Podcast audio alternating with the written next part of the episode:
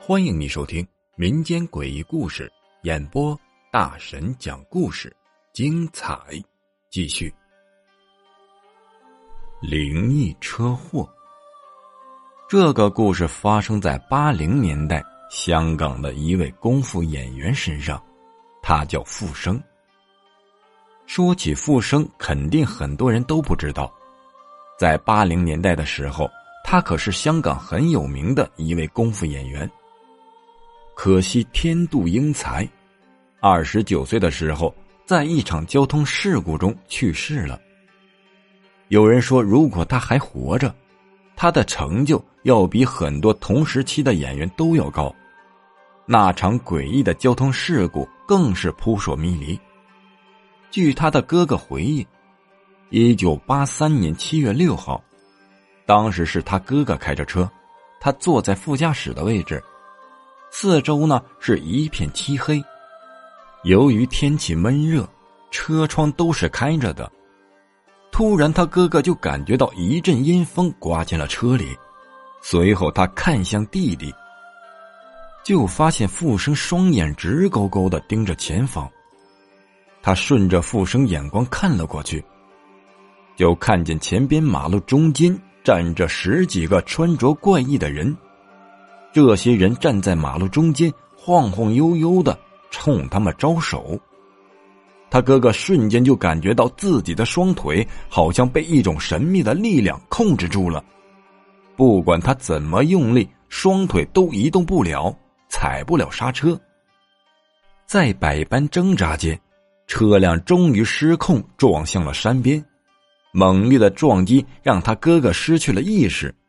在昏迷之前，他看见弟弟傅生站在马路中间，跟他挥手道别。随后转身跟那十几个穿着怪异的人一起消失在了雾中。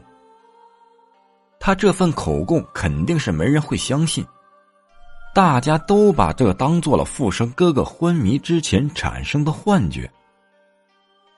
从此以后，这附近的居民。就经常看到一个长相很像傅生的年轻人在马路中间徘徊，随后就消失了。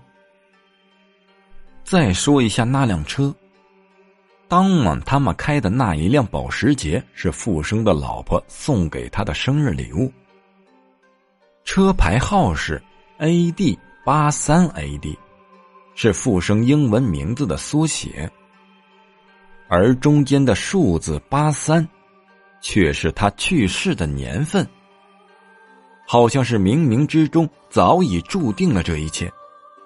傅生去世以后，他的老婆珍妮一度悲伤的想要寻短见，并且他说呀，终身不会再嫁。